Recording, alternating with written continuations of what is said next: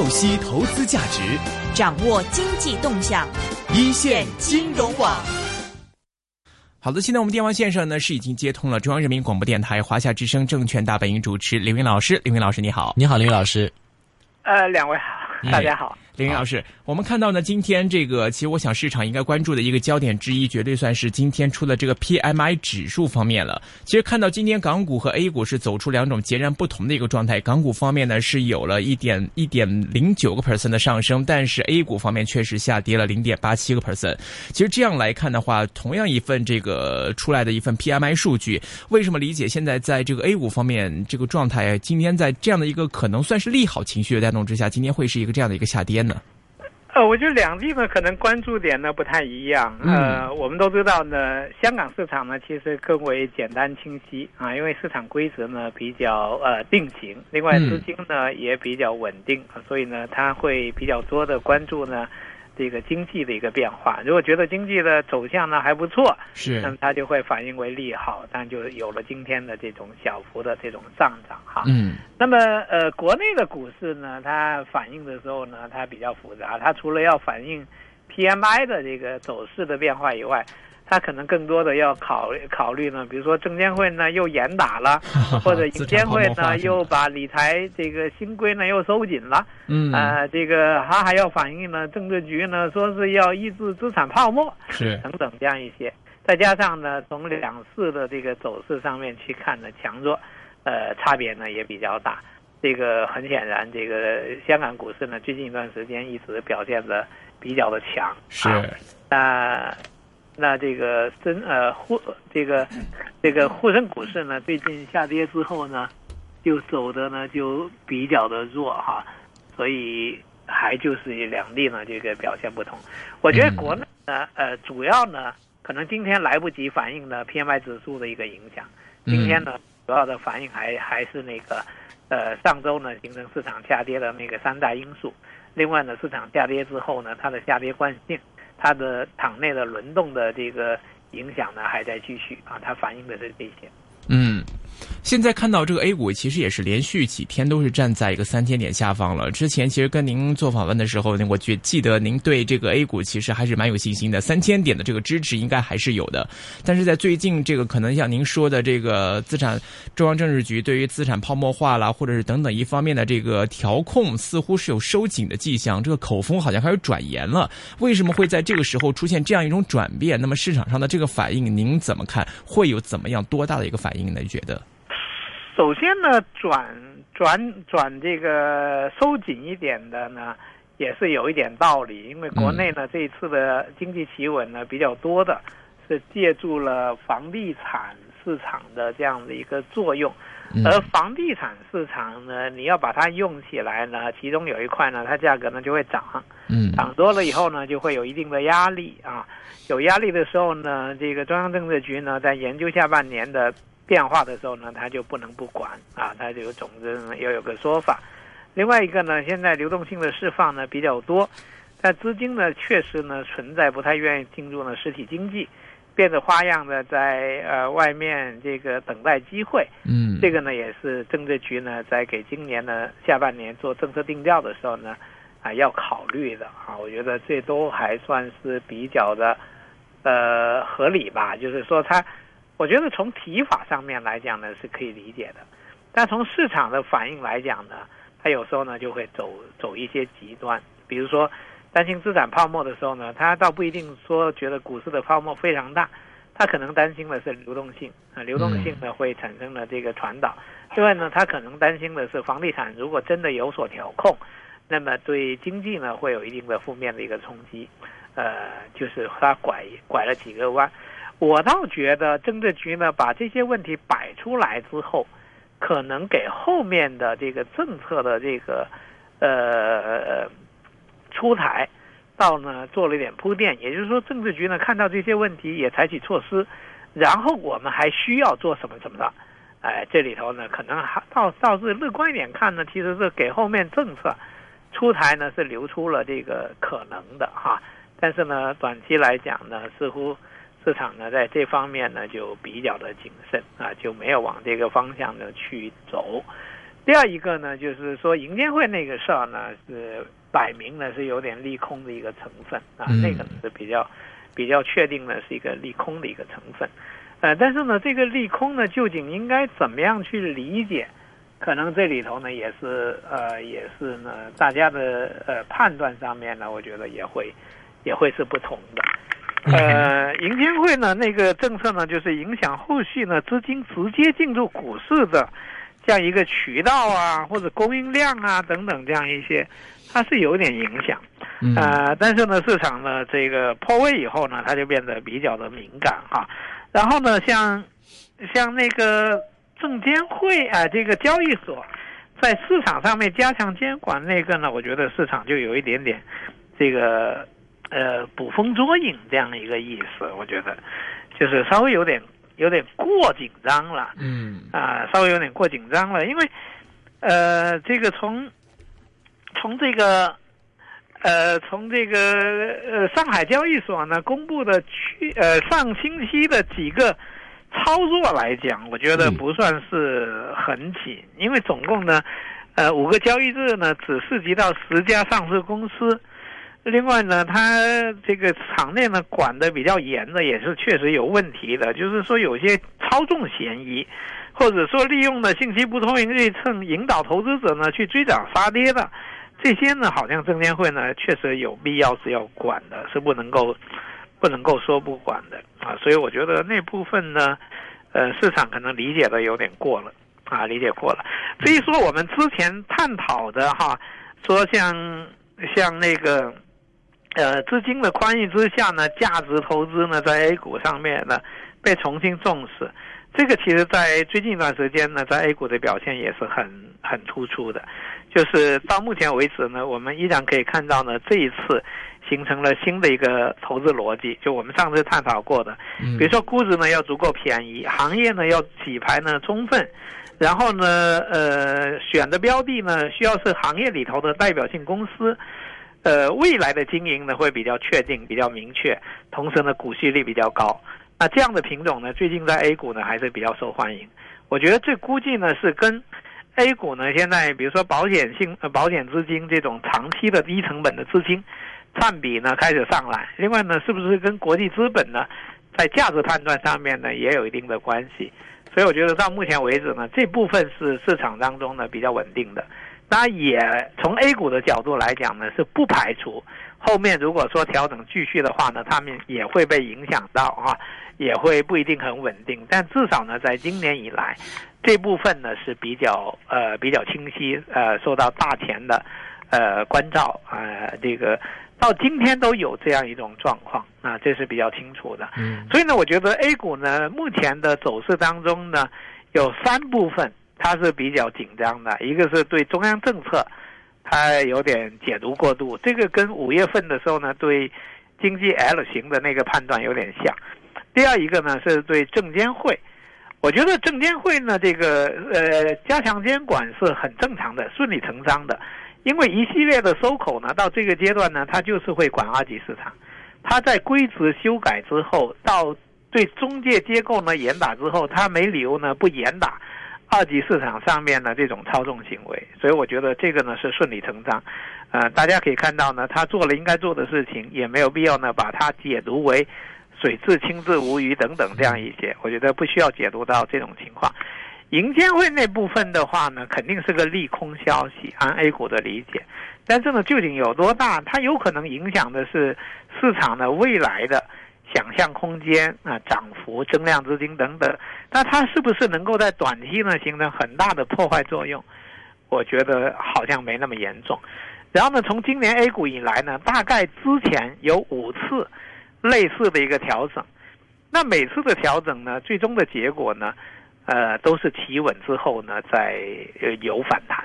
所以我觉得这次呢，呃，没理由呢看得过淡。因为这次调整的理由呢，也就这么一些，呃，这个破坏力呢不会大到呢比前面五次呢，呃更大，所以我倾向于呢就是这么跌，也确实跌得比较坏了，然后需要呢进一步的调整，然后这个调整呢有可能以今年以来最擅长的就做做俯卧撑，然后大家呢情绪呢就稳定下来了，然后就好一点了啊。我觉得应该这种可能性是最大。OK，那另外一方面的话呢，也关注到就是新股发行目前的这个提速呢也是比较明显的。那觉得这个的话对市场的影响，因为我们也想到之前的这个股灾那段时间的话，也是有这种影响的。你觉得现在这个影响会多大呢？我觉得呢，这块呢，肯定心理上面的影响会比较大，因为大家觉得怎么回事？证监会这个。呃，在市场这个阶段的时候呢，开始发行加速，他很怀疑呢，就是是不是想控制呢上涨的空间啊，或者不让涨了，他很容易这样去理解。嗯。第二一个呢，他比较怕呢，就是扩容加快之后呢，市场的资金呢会被消耗，嗯，会有这方面的影响。我觉得这两个理由呢，都可以认为有一定道理，啊，但是呢，可能也是没有大家想象的那么严重。首先呢，现在的新股发行速度的加快跟以前是不一样的。以前快了，那真是影响大，因为以前快呢，会意味着中签机会呢增加，会有更多的资金，呃，脱离二级市场去围猎这个一级市场。现在多了，你也没办法，你也只能是靠市值来认购嘛，对吧？嗯。另外，你也资本资金也没有可能往那边走。第二一个呢，现在的快也没有说快到多快，因为。我们还不能够判断这个快是持续性的快，就是常态化的快，还是说这两周的快，这是一个。第二一个呢，现在市场的容量呢还是有很大的一个进步，很大的一个改善。所以这个快的话呢，是不是会导致二级市场接不住？我觉得这个好像也没到那个程度啊，我觉得也没到那个程度。嗯嗯嗯。那所以在这样的情况之下的话呢，我们也看到，其实现在市场的分化也很严重啊。现在好像护盘的还是这个大蓝筹啊，不过这个中小盘的股份的话，活跃度好像有点不够。到这个的时候的话，大家又开始怀疑，哎呦，是不是又开始要出现下一波的这个大跌的这个情况了呢？我觉得刚才已经讲到了，今年呢，其实前面有五次的调整啊，五次的调整都被理解为是大跌。但是随后呢，都是调整之后呢，都出现了反弹啊。这个今年前面有五次嘛，从我觉得刨掉第一波很大的就熔断跌下来跌到三千点的那部分，那部分比较特殊啊，因为那部分呢叠加的因素比较多，包括呢美联储的加息、人民币贬值、担心呢资本外流等等这些。那么后面的几次调整呢，都是跌了四天以后就止住嘛，嗯，对吧？就是跌住四天，然后横着走，走完以后看反弹，反弹不上去呢，再往下跌一跌，呃，基本上是这样走的。所以我觉得这次呢，从深市来讲呢，上周开始就跌了四天了嘛，嗯，所以明天继续下跌，是不是就应该横着走了？所以这也是比较难 猜。呃，所以我觉得我个人的感觉是，这一次的下调呢，其实没有那么厉害，就是从。背后的因素可确定性来讲，无非呢就是刚才讲的那几件事儿，啊，对吧？那么这个调整会迫使市场出现全市场的破位吗？我觉得不太可能的吧。嗯。另外呢，到目前为止，呃，这个今年这个几个所谓的利好，它还没兑现吧？嗯。难免让你觉得会不会这个下跌呢，就是为了兑现这样一些利好，这样打下来的？明白。比如大家比较关心那个养老金啊，什么时候推出的一个问题，对吧？那我觉得养老金本来是没有必要去挑十点啊，非得高一点的位置或低二低一点的位置才进来，对吧？嗯。但是呢，我估计呢，可能在其位的人他会比较在乎一点，是因为因为养老金进来不一定挣能挣到钱，但是如果我给他一个好一点的位置，那我至少责任上面就小很多嘛，对吧？哦，如果在三千点让养老金进来，是不是？我觉得，呃，也有担假责任啊。但是我如果能弄到两千九百点，哎，他再进来，那是不是就合理一点点了？等等这些，我觉得这个考虑可能是有的。包括深港通，可能也有这样的因素，就是说有个指使。还有呢，大家都知道呢，这个，呃，九月初的时候呢，那个 G 二零峰会。嗯，那个肯定是一个，如果如果把它当做一个时点来看的话，之前应该有一次企稳吧？对，对吧？呃，我们也可以对比呢，就是去年啊前呃去年对，去年因为有九月份九月初的那次阅兵，所以呢才有二八五零的守住嘛。嗯因为如果当时再跌跌下去的话，就离那个大阅兵就太近了。对，所以当时不就扛了一下就，就就就守住了。所以我觉得从调整的理由来讲呢，目前几个理由还是比较清楚的，跌一跌呢也很正常。第二一个呢，从今年以来的经验来讲，这一代呢要跌的幅度很大呢，我觉得不太可能啊，嗯因为市场已经基本上算稳定下来。稳定下来。第三一个就是利好，它没有完全兑现吧，嗯哼。对吧？所以你说它要跌的面目全非，我觉得也不至于。不会，对。那另外，我们看到，其实，在今年来看的话呢，这个到最近一段时间的话，也蛮多的，包括这个大的企业的合并嘛，比如说钢铁企业的合并啊，还有刚刚宣布这个 Uber 好像要跟这个滴滴要合并了。那其实相关的这种合并的消息的话，其实在股市方面的话，会不会也带来一个刺激呢？是，就拿现在我们今天看到消息，这个计划说合并宝钢集团和武钢集团，并且创建南方钢铁集团，这是第一步，将来还可能要再办一个北方钢铁集团，对有点像把这个南车北车合并成立一个中车的这种感觉。嗯想问一下这个林老师，你现在对于这种这种国企改革呀，这种这个呃具体这些话题炒作方面，你觉得因为可能消息一出来，哎，板块可能会立刻有一个立竿见影的反应，但是长远来说，我们现在也看到，呃，曾经的中国神车现在可能是中国灵车之类的，呃，表现也曾经有过这种类似的，跟大家这个大跌眼镜的这个重重组完之后的一些反应。想问一下，您现在这一块现在又来钢铁方面了，这个我们怎么来看待呢？首先呢，我觉得这些传统行业的这种加加减减的这种这种合并的话呢，现在很难被市场呢持续看好。当然，我可能是认为比较难看好的，也有一波人呢是专门做国企改革的，他们可能会比较看好一点。但我个人觉得呢，是在一个过剩的行业里头做。呃，做整合的话呢，很难，至少是很难在短期里头呢出现实质性的效果。嗯可能整合之后三年五年，哎，它可能会好起来，这是有可能的哈。因为毕竟整合之后呢，大家就可以去做哪些地方该做减法做减法，该做加法做加法，对吧？它就有可能是好一点。但短期呢，我一直认为这样的题材呢，对市场来讲，要要操作挺难的，特别是不是有了神车这个案例之后，因为很难有哪个故事比神车更大。嗯对吧？因为神车已经是中国故事当中的最大的一个故事，所以我觉得很难比它更大。所以呢，这种和的话呢，呃，短期来讲呢，大家可能会会会会觉得想看看呢合成什么样，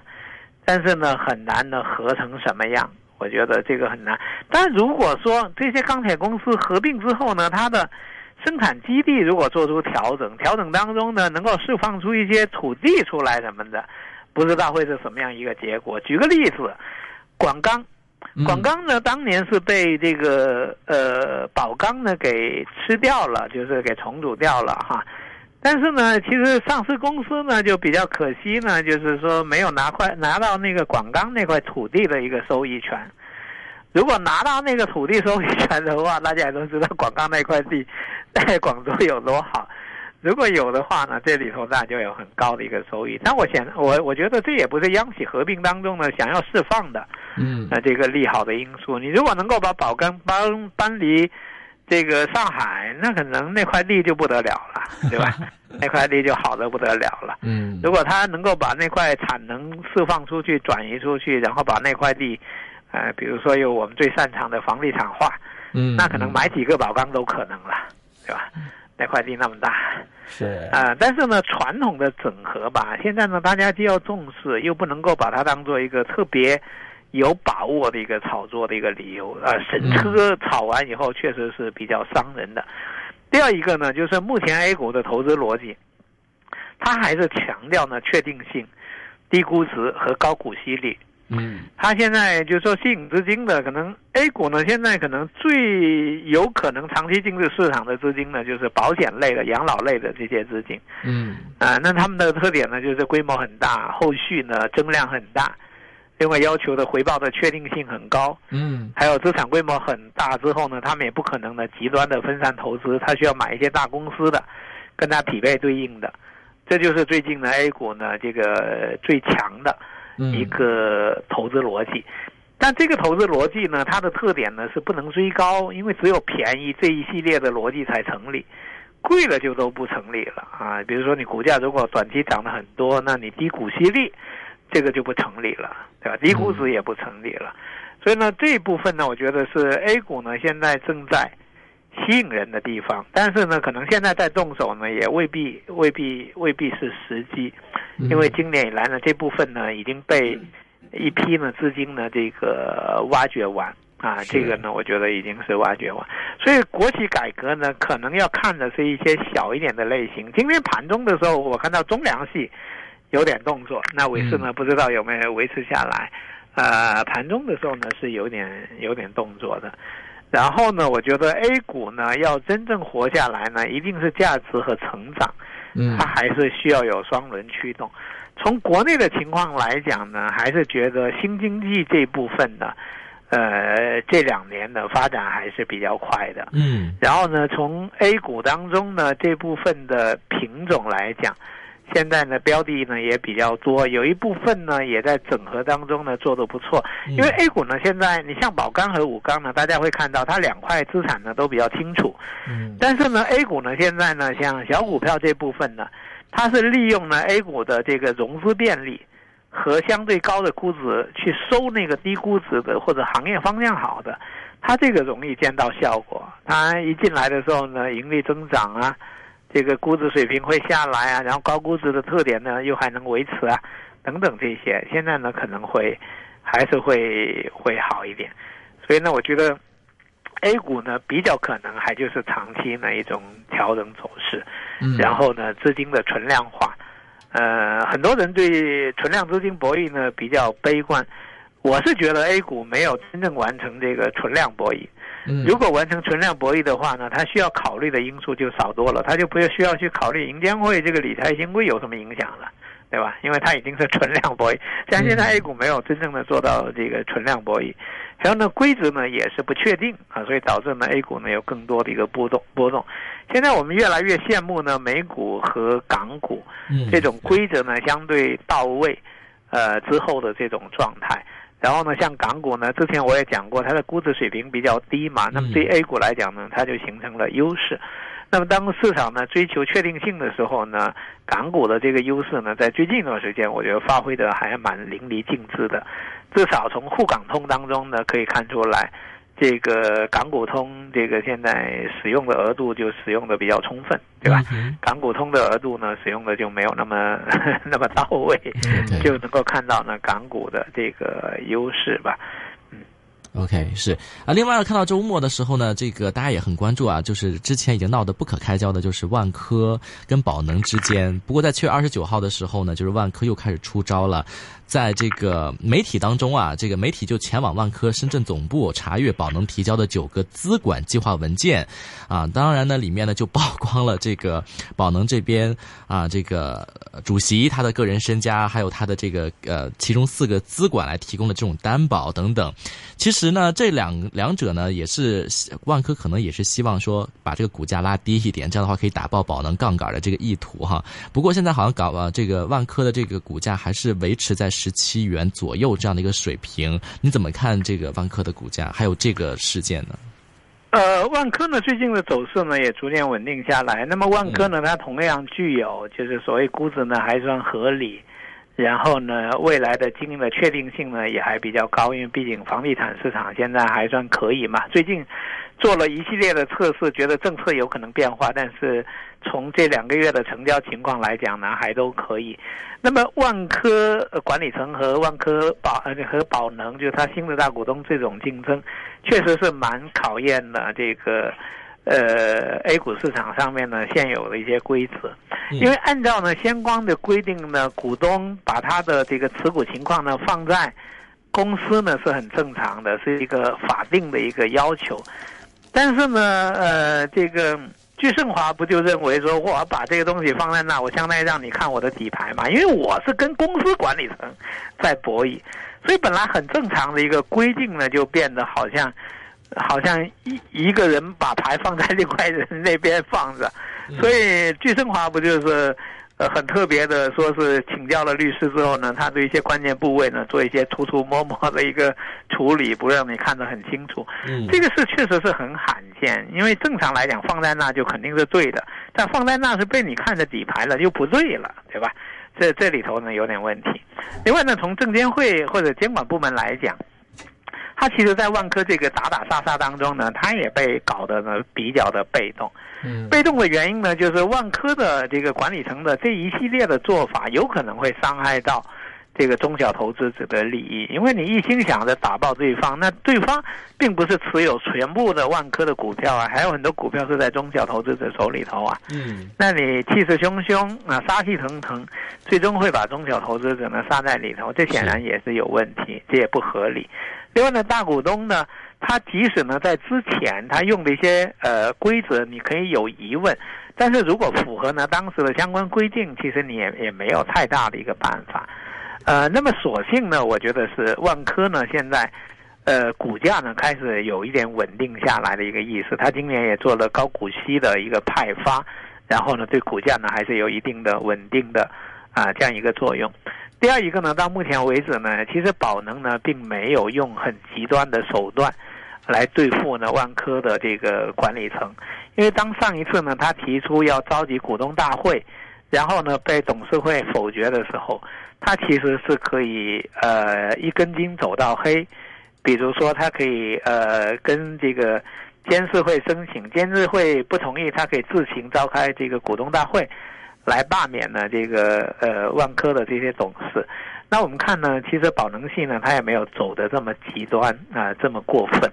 所以可见呢，它还是有一点，一个是保留一点缓和的余地，另外一个呢，它是不是也算有某种把握？它把时间拉长一点，它也未必呢就有问题。还有的话呢，我觉得如果万科想要打爆这个宝能系，我觉得是没那么容易了。因为从举牌这一方来讲呢，他肯定做了各种算法，他肯定呢有风控，他有有后备的一个手段，他不可能呢被一打呢就会爆仓啊。所以我觉得想打爆仓呢，这个应该是不太成立的。那么从这个董事会呢最后被更换的话。应该就是明年三月份啊，因为这届董事会呢到明年三月份呢就到期，所以呢对于宝能系来讲，它可能如果它中间不采取额外的手段的话，他就是再忍半年。那么他前段时间呢通过增持被动锁定这个筹码，他已经就是表态我要再等半年，到时候呢我自然的就能够在你们这个董事会到期。然后呢，这个重新选举董事会，所以我觉得应该是漫长啊，应该是漫长。当然，万科呢作为这么重要的一个股票的话呢，未来深港通呢，它也应该是指标股之一。嗯，所以呢，我觉得万科呢长期的走势呢，倒没有必要太过的一个担心。还有短期呢，万科管理层呢，我觉得也不太有空间说。你用一些很极端的手段，其实包括他跟黑石的合作，或者他跟呃那个深圳地铁的合作，嗯，还是留出了不少呃让人这个议论的地方。所以呢，我觉得这个可能会反过来呢制约万科呢管理层的这样一个进更进一步的动作。所以短期应该是小打小闹的状态，然后就看谁有钱。嗯，明白。好的，今天非常感谢林老师，谢谢林老师，好，谢谢，拜拜，拜拜。